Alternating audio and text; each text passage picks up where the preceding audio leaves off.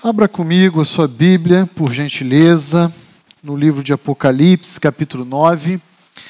Nós vamos hoje olhar juntos para os versículos 13 a 21 de Apocalipse, capítulo 9, dando continuidade à sequência da nossa série expositiva no livro de Apocalipse. E eu, antes de ler essa passagem, eu gostaria de saber se a igreja está assimilando, tem acompanhado essa série, e eu fiquei curioso em perguntar à igreja quantos aqui efetivamente ficarão felizes quando Jesus voltar para buscar a sua igreja. Levante sua mão. Então a igreja não está entendendo a série, vou explicar por quê. Quando Jesus voltar, a igreja tem que ir feliz quem ficar feliz vai enfrentar todos os selos, trombetas, ais, flagelos. Era só para saber se a igreja estava acordada mesmo, viu? Quando Jesus voltar para buscar a sua igreja, a Bíblia chama isso de arrebatamento, irmãos. Então nós temos que subir felizes para termos um encontro com Cristo nos ares. Quem ficar feliz, eu vou lamentar, porque ficará em maus lençóis. Irmãos, há dois domingos atrás nós tivemos a oportunidade de ouvir com o pastor Vitor Michel os versículos 1 a 12 de Apocalipse capítulo 9, o toque da quinta trombeta.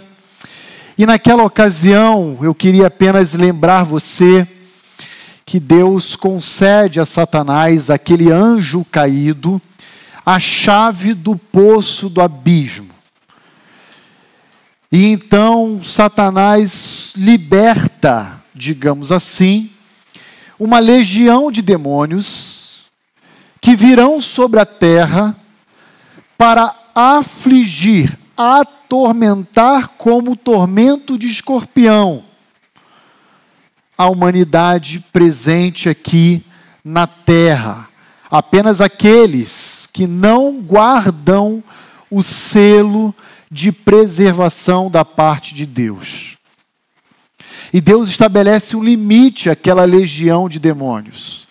Ele diz para que não toque na natureza mas que durante cinco meses tocasse nos homens, de tal forma que a aflição e a angústia que a humanidade presente aqui na terra viesse a experimentar, levasse aquela população a desejar inclusive a morte. Hoje eu convido você a olhar comigo os versículos 13 a 21 de Apocalipse 9 e perceber que agora esse tormento vai culminar em morte.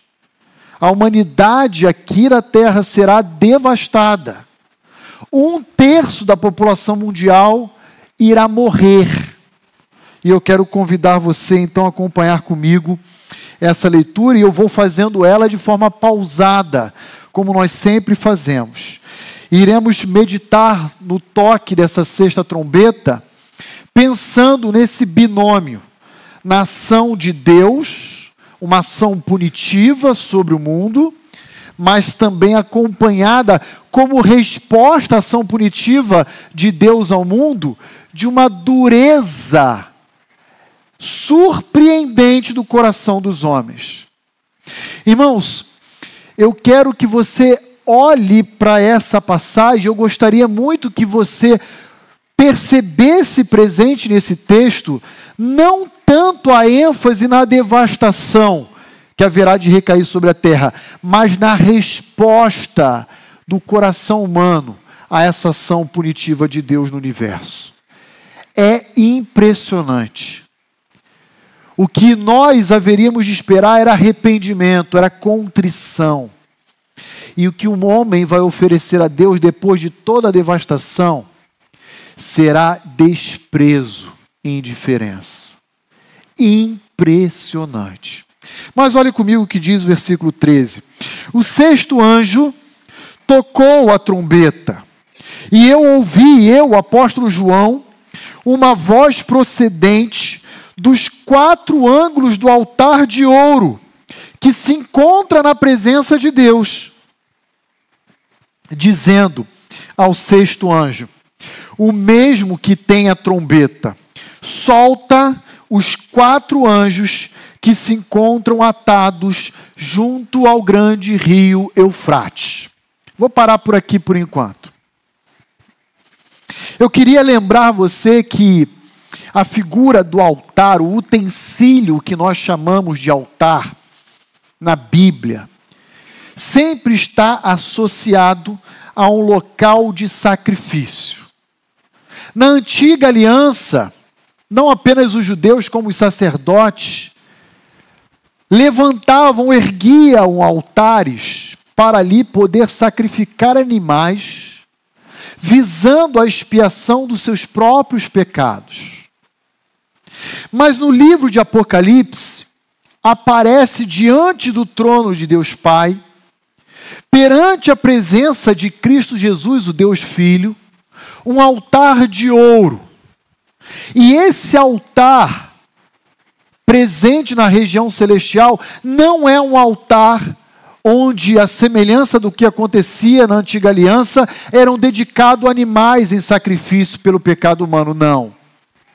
O altar celestial, esse altar de ouro, ele sempre está associado no livro de Apocalipse, como já vimos no capítulo 8, já vimos no capítulo 5, já vimos no capítulo 6 a reunião da oração dos santos.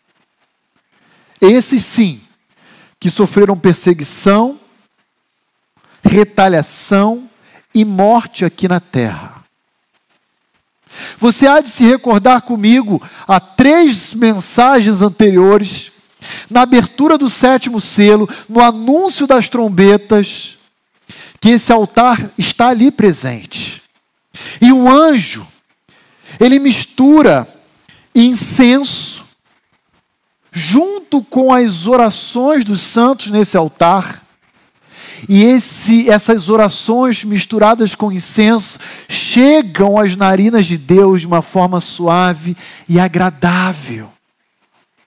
Mas na sequência, aquele anjo toma as orações dos santos, pega um punhado de incenso com um punhado de brasas daquele altar.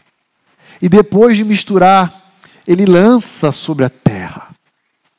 E ao lançar sobre a terra, o que vai acontecer é que a terra experimentará devastações, relâmpagos, trovões, terremotos. O que, que nós podemos extrair dessa passagem? é que a ação punitiva de Deus, não apenas no, na, no toque do, da sexta trombeta, como também na abertura do sétimo selo, como na abertura do quinto selo, entre outros momentos, ela sempre está associada à resposta de Deus à oração dos santos. Os santos clamam a Deus por justiça. Os santos clamam a Deus por vingança. E é através da oração dos santos que Deus sai em direção à terra para exercer o seu juízo, a sua ação punitiva na história. Não uma ação exclusivamente futura que se dará na terra por exemplo, durante o período tribulacional. Aqui em Apocalipse 9, sim. Mas eu queria lembrar você que ao longo de toda a história, se existe um ensino claro que nós devemos guardar em nosso coração, é que Deus ouve cada uma das nossas súplicas. E Ele intervém na nossa história de vida de acordo com o nosso clamor, a nossa oração. Exemplo, Êxodo capítulo 3, versículos 7 e 8, você sabe bem desse texto e dessa passagem. Disse ainda o Senhor: certamente vi a aflição do meu povo, vi, enxerguei, eu olhei, do meu povo que está no Egito, e ouvi o seu clamor por causa dos seus exatores, por causa da opressão dos egípcios contra os judeus. Eu conheço o sofrimento deles. E aí, Deus agiu com indiferença? Olhe comigo o que diz o versículo 8: Por isso, porque eu vi, porque eu ouvi, porque eu conheço, eu tenho diante de mim o sofrimento do meu povo, por isso eu desci, Moisés, a fim de livrar da mão dos egípcios Israel e para fazê-lo subir daqui, daquela terra a uma terra boa e ampla, uma terra que mana leite e mel, o lugar do cananeu, o lugar do Eteu, do Amorreu, do Ferezeu, do Eveu, do Jebuseu. Que terra era essa? É Canaã. É porque eu vi, é porque eu ouvi, é porque eu conheço o sofrimento do meu povo, que eu desci eu vim até você para te chamar para uma missão. Sempre que o povo de Deus ora, Deus intervém na história. As grandes manifestações dos juízos de Deus na história são expressões vívidas da resposta da oração de Deus ao seu povo. Uma outra verdade está presente na primeira carta do apóstolo Pedro, capítulo 3, versículo 12. Porque os olhos do Senhor repousam sobre os justos. A ideia é Deus está com os olhos dele atentos sobre o seu povo. E agora, pensando em 1 de Pedro, especificamente, Pedro está falando sobre a sua igreja. Deus está olhando agora para a Igreja Batista Vida Nova. E os olhos de Deus estão descansando, repousando sobre nós. E os seus ouvidos estão abertos, atentos às súplicas da sua igreja, do seu povo.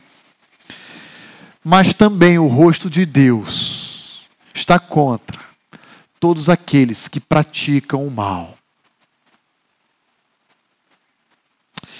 Em outras palavras, quando o povo de Deus ora, ele se une aos atos soberanos de Deus na história,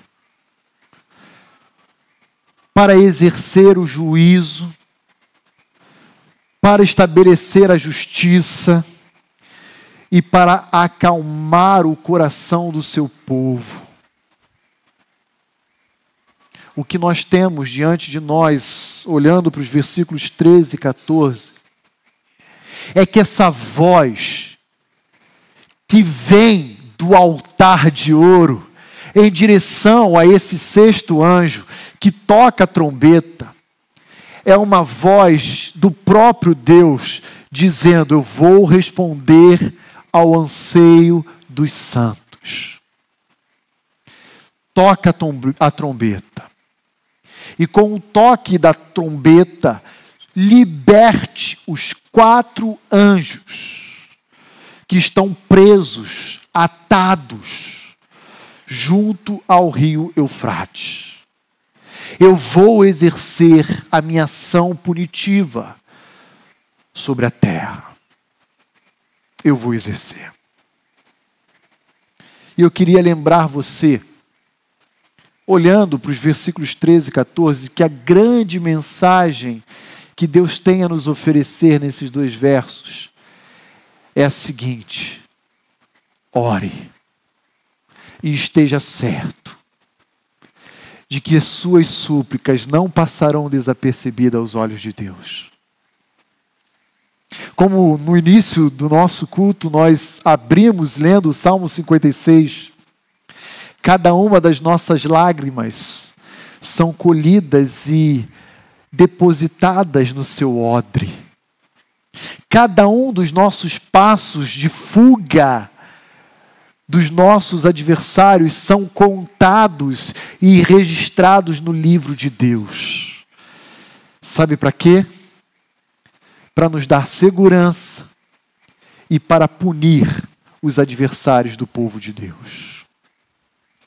Ore ao Senhor, clame a Deus, esteja certo de que Ele não apenas nos ouve, mas Ele usa o nosso clamor para exercer a sua justiça na história. Sua oração não passa desapercebido. Se você está diante de um governo corrupto, clame a Deus. Se você está diante do seu ambiente de trabalho de um inimigo, um adversário, clame a Deus. Se você tem diante do seu condomínio, da sua vizinhança, pessoas que atentam contra a sua integridade, clame a Deus. Recorra ao Senhor. Eis um dos recursos que temos à nossa disposição, a oração. Faça uso dela. Faça uso dela. Os santos que morrem durante o período tribulacional e se apresentam em milhares diante do trono de Deus, e você lembra bem disso, só clamavam a Deus por justiça, porque o que eles vindicavam era a honra e a dignidade de Deus aqui na terra. Honra e dignidade que os homens desprezaram. Honra e dignidade que os homens perseguiram e abominavam. Mas olhe comigo também o que diz os versículos 15 a 19. Foram então soltos os quatro anjos, que se achavam preparados para a hora, o dia, o mês e o ano. E eles foram soltos com um propósito bem definido. Olha aí o que diz o versículo 15: para que matassem a terça parte dos homens. O número dos exércitos da cavalaria era de 20 mil vezes 10 milhares. E se você multiplicar 20 mil versus 10 mil, você vai encontrar 200 milhões. Temos aqui quatro anjos caídos, recrutando uma legião de 200 milhões de demônios. Assim, nesta visão, Contemplei que os cavalos e os seus cavaleiros tinham coraças cor de fogo, de jacinto e de enxofre. A cabeça dos cavalos era como a cabeça de um leão, e de sua boca saía fogo, fumaça e enxofre. Por meio desses três flagelos, a saber, pelo fogo, pela fumaça e pelo enxofre, que saíam da sua boca, foi morta a terça parte dos homens, pois a força dos cavalos estava na sua boca e na sua cauda, porquanto a sua cauda se parecia com serpente e tinha cabeça, e com ela causavam danos. Eu queria chamar a sua atenção nesse bloco para que você possa perceber que essa ação punitiva de Deus, na verdade, só exalta e revela a autoridade de Deus e a sua soberania na história. E deixa eu mostrar para você nessa passagem como isso fica evidente. O texto diz abertamente que há uma ordem para que liberte quatro anjos. Não são anjos obedientes, anjos confirmados em santidade. Porque na Bíblia inteira, de Gênesis e Apocalipse, os anjos obedientes nunca se encontram aprisionados. Estamos falando aqui de quatro anjos caídos. E pasmem, ao longo da revelação das Escrituras Sagradas, existem muitos anjos que se encontram atados e aprisionados ainda hoje. Existem anjos que, desde a sua queda, permanecerão presos até o seu juízo futuro, quando serão lançados definitivamente no Guiena. Nunca irão passar pela terra. Você há de se recordar em Apocalipse 9, verso 1 e 2. Foi a última mensagem que Deus dá a chave do poço de abismo a Satanás. E o que, que Satanás faz? Liberta demônios do abismo. Mas todos foram soltos? Não. Deixa seu dedo marcado.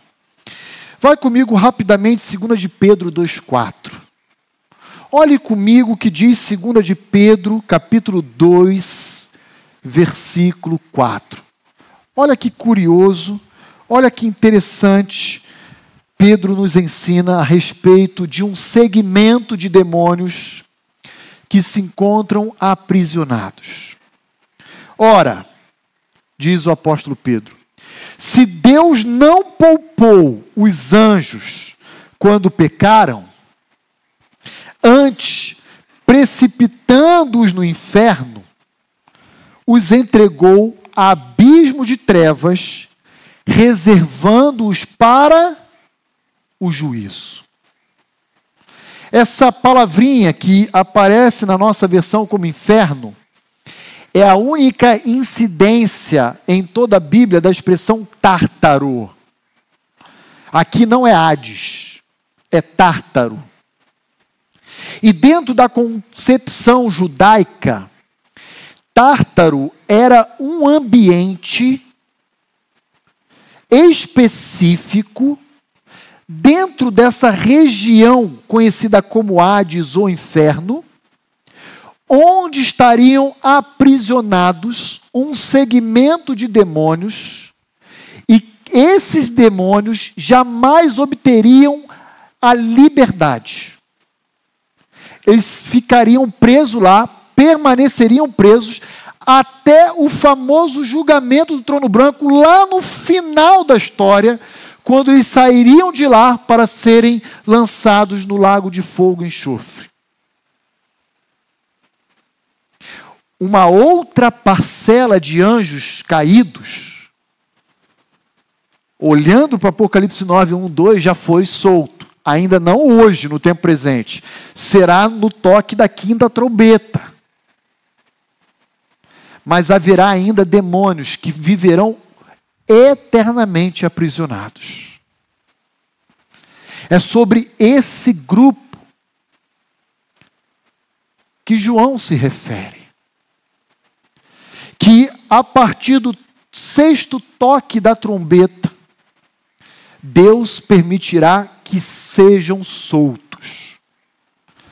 Mas perceba a soberania e a autoridade de Deus sobre eles. Eles serão soltos. Olha comigo para o versículo 15. Na hora, no dia, no mês e no ano que Deus determinou que fossem soltos. E perceba mais, final do versículo 15. Serão soltos para quê? Para agirem como quiserem? Não. Para matarem um terço da população mundial. E nem mais uma vida sequer. Agora, nós estamos falando aqui, gente, de um genocídio, de uma destruição, que se fosse nos dias atuais, nós estaríamos estimando em torno de 2 bilhões e meio de homens. Você consegue imaginar o que seriam 2 bilhões e meio de vidas cerceadas. E o que é interessante nós olharmos em Apocalipse 9, pode voltar comigo lá, é que esses quatro anjos não atuarão sozinhos. Eles atuarão em conjunto com uma legião de 200 milhões de demônios com eles. E o versículo 14 vai dizer, ou pelo menos fazer menção, a uma referência geográfica. O rio Eufrates. Um rio que começa onde hoje nós conhecemos como sendo o país da Turquia que vai correndo em direção à, à, à região à, sul e vai desembocar no Golfo Pérsico. Esse rio Eufrates, ele nada mais é do que uma, um limite, uma fronteira do território de Israel. Desde a promessa de Deus a Abraão os limites da terra que Deus daria a Israel seria do Nilo ao Eufrates. E o que, que vem depois do Eufrates? No mundo antigo, a Síria e a Babilônia. E no nosso contexto geopolítico atual, aí vem alguns países que eu quero lembrar você.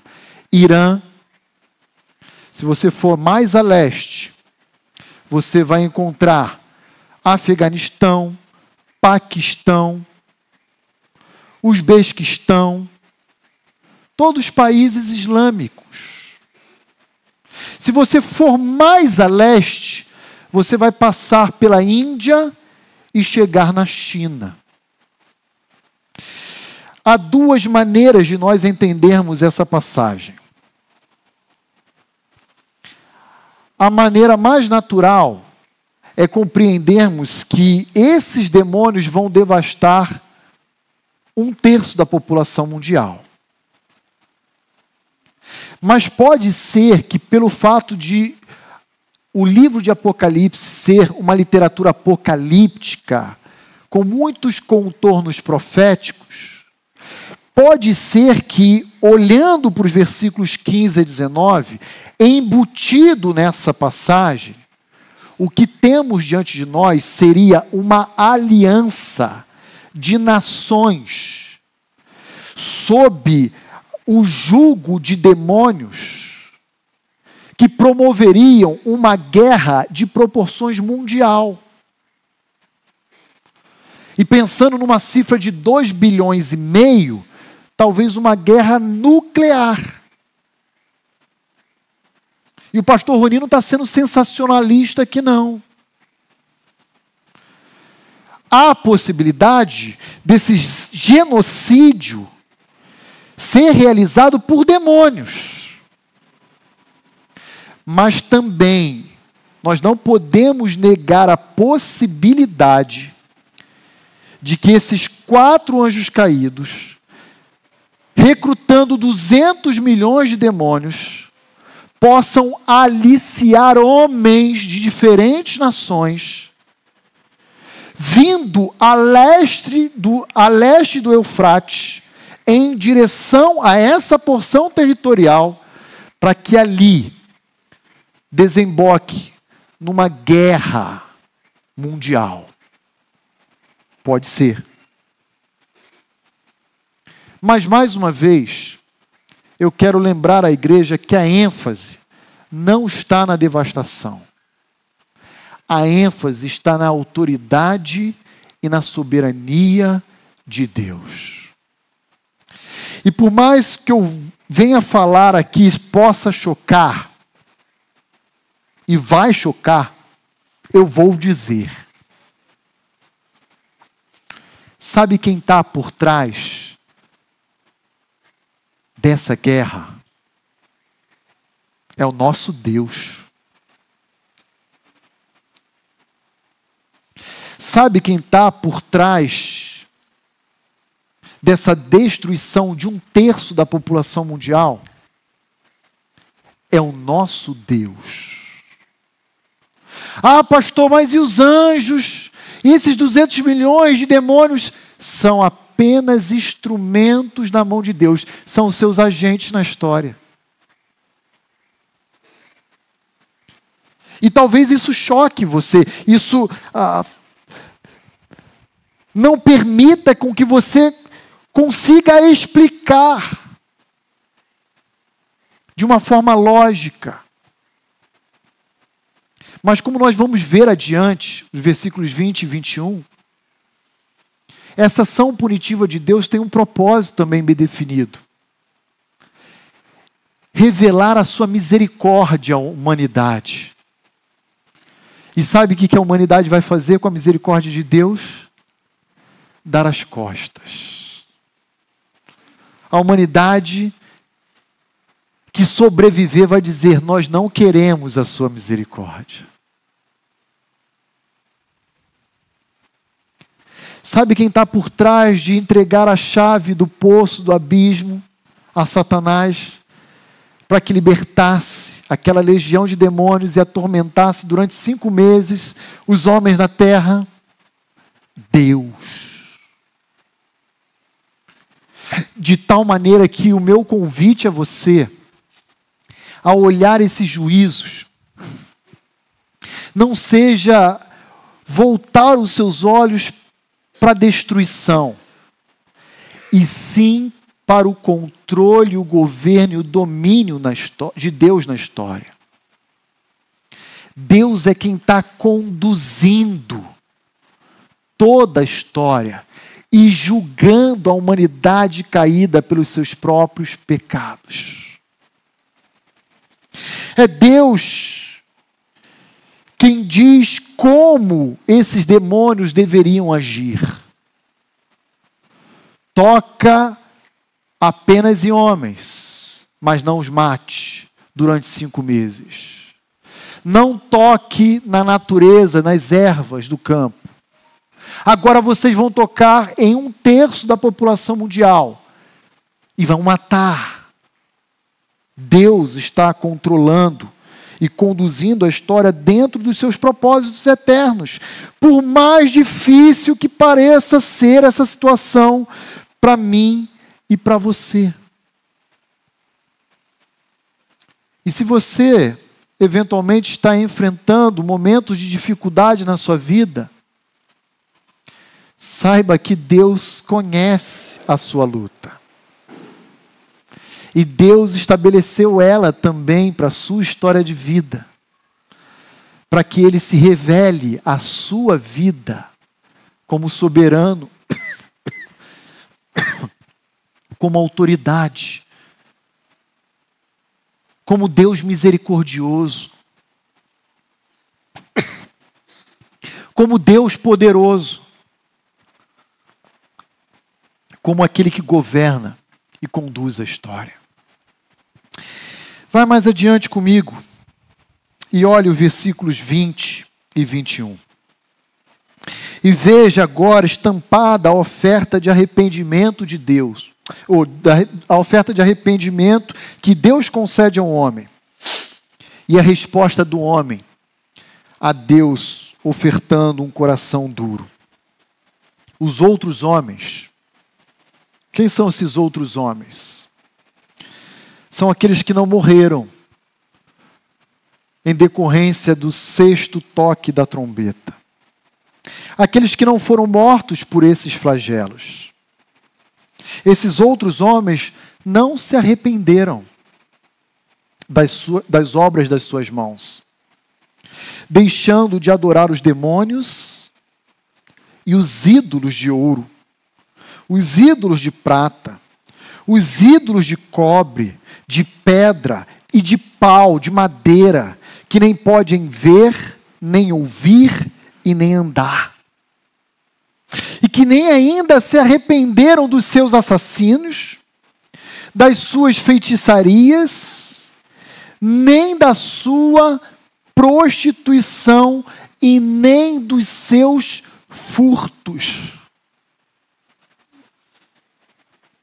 Seria de imaginar que a combinação de cinco meses de tormento com a morte de um terço da população mundial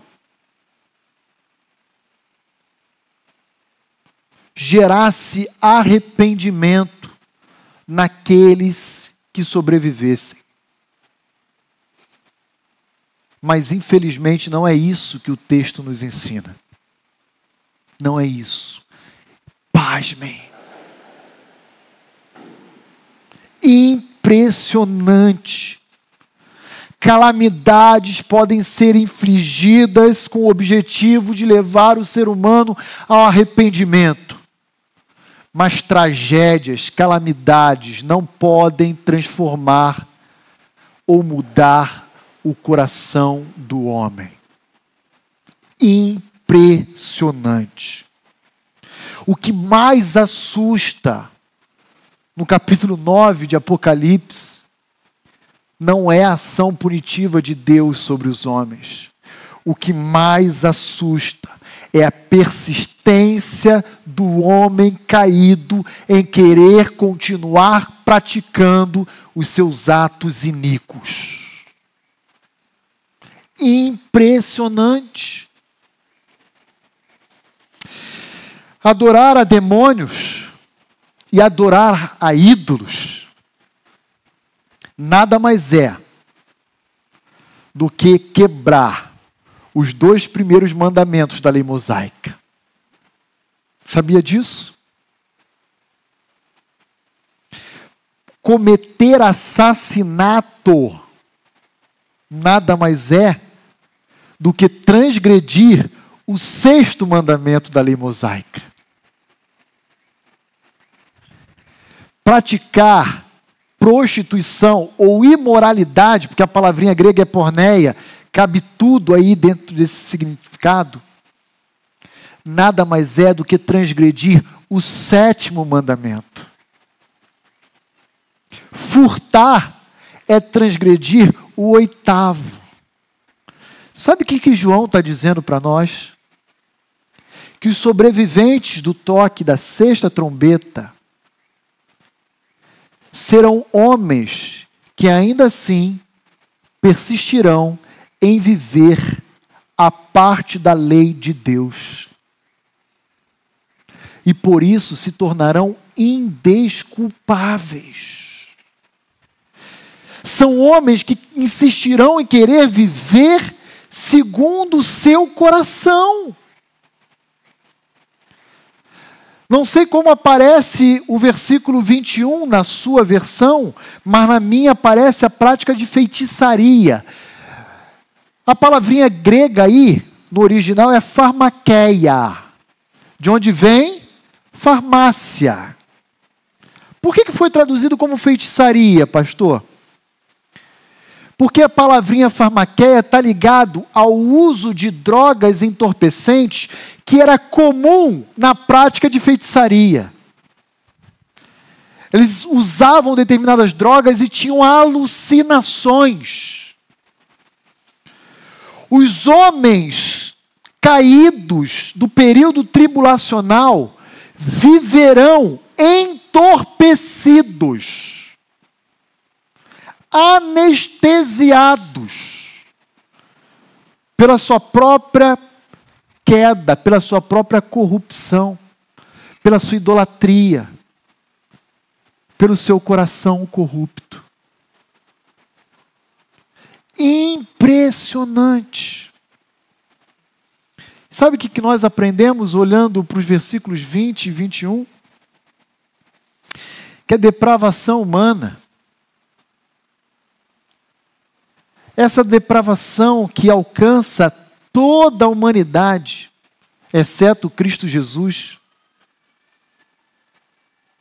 ela impede, incapacita o homem de perceber a sua própria condição de falência.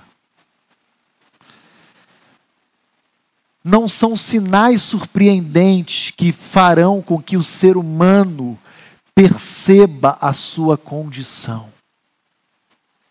Só existe uma pessoa capaz de revelar ao homem a sua condição, de conscientizá-lo e de convencê-lo do pecado, da justiça e do juízo. Essa pessoa é o Espírito Santo de Deus. Sem a atuação do Espírito, igreja, nenhum homem é capaz de perceber a sua cegueira, a sua surdez e a sua insensatez. Absolutamente nenhum homem. Lembra da parábola em Lucas 16 de Lázaro e do rico?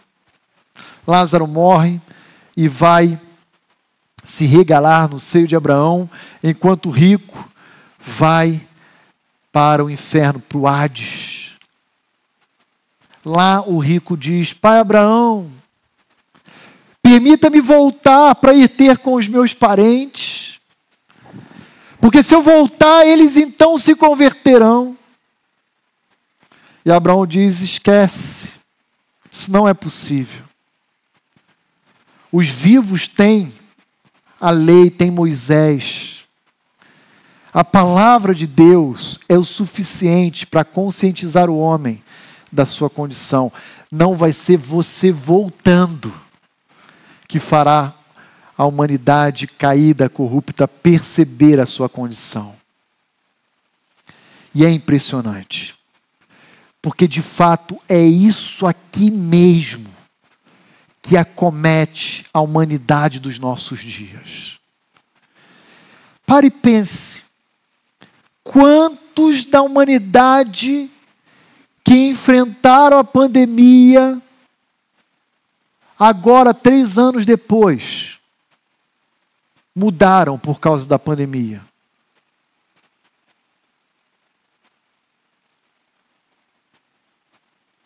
Pode vir pandemia, pode vir guerra da Ucrânia com a Rússia, pode vir guerra de Israel com Hamas, se o Espírito Santo de Deus não atuar, convencendo o homem da sua condição, o homem continuará indiferente e inerte a Deus. Quero concluir a nossa meditação de hoje com duas considerações. Como sempre fazemos. Preste muita atenção no que eu vou dizer agora, nessa parte final da nossa reflexão. Primeira consideração à luz do que aprendemos em Apocalipse 9, de 13 a 21. Este mundo ainda vai piorar muito antes de melhorar de vez.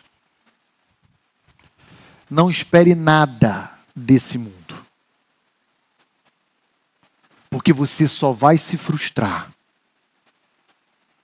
Esse mundo ele ainda vai colapsar. Esse mundo ainda vai ser devastado. Antes de Jesus voltar para estabelecer o seu reino de justiça e de paz. Em nossos dias, a injustiça, a dor e o sofrimento já são uma realidade. Mas durante o período tribulacional,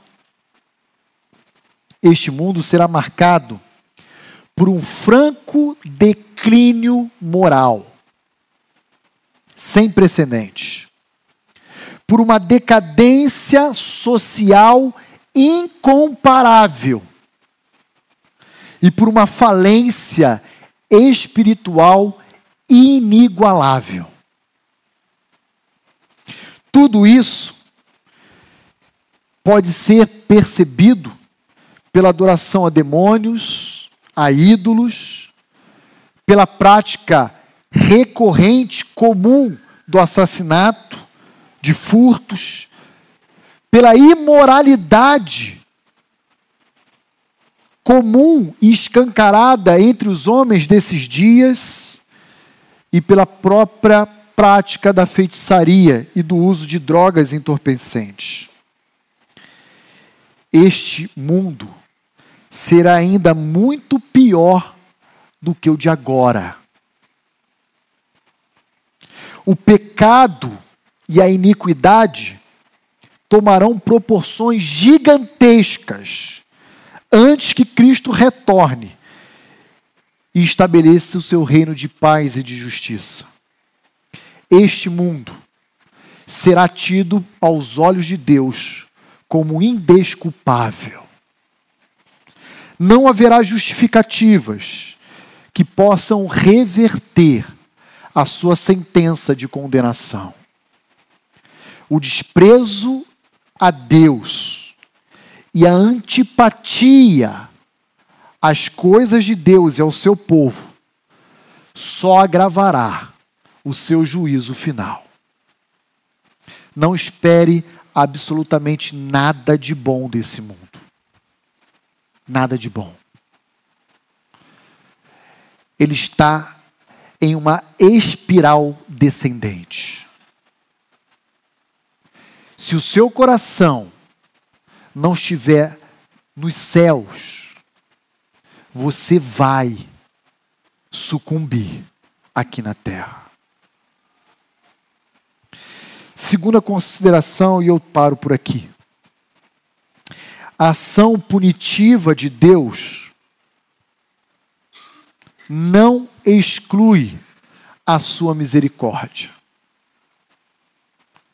A ação punitiva de Deus evidencia a sua autoridade e a sua soberania, mas não exclui a sua misericórdia. Ainda que esse mundo venha perder um terço da sua população, esse número não é acidental. Ele foi estabelecido pelo próprio Deus. Deus foi quem impôs um limite para tal morticínio. Esse limite não pode ser ultrapassado nem pelos quatro anjos caídos, nem por Satanás, nem pelos 200 milhões de demônios, nem por nenhuma hoste demoníaca. É um terço da população e ninguém mais. Deus continua no controle, mesmo quando os seus agentes na história estão cumprindo o seu papel. Esse um terço é morto com o objetivo de levar os outros dois terços ao arrependimento. Eis a evidência da graça e da misericórdia de Deus. Eis a evidência da graça e da misericórdia de Deus com o restante da humanidade. Guerras, tragédias ou mesmo desastres naturais não são acidentes de percurso na história. São convites da parte de Deus para chamar a humanidade caída ao arrependimento e a um relacionamento com Ele. O nosso Deus, Ele é misericordioso. O nosso Deus é soberano o nosso Deus possui toda a autoridade sobre o universo. Vamos orar? Senhor, que desafio temos diante de nós ao olhar para uma passagem tão terrível, assoladora, mas ao mesmo tempo surpreendente por percebermos que a humanidade, ainda assim, sem a intervenção graciosa do teu espírito, age com indiferença. Responde ao teu convite de arrependimento com endurecimento. Senhor, obrigado, porque na noite de hoje nós fomos lembrados pela tua palavra de que o Senhor é autoridade, de que o Senhor é soberano, de que o Senhor é misericordioso e de que o Senhor também é justo. E são nesses atributos que nós nos apegamos. E queremos te render louvor por cada um deles e por muitos outros. Como tua igreja, Senhor, como teu povo, ao lermos, analisarmos essa passagem, o nosso coração é tomado de temor. Porque somos lembrados que não é possível, Senhor, zombar da tua vontade, da tua pessoa e sair impune. Somos convidados, através dessa passagem, a te render graças pela tua salvação, que um dia nos alcançou sem que nós merecêssemos.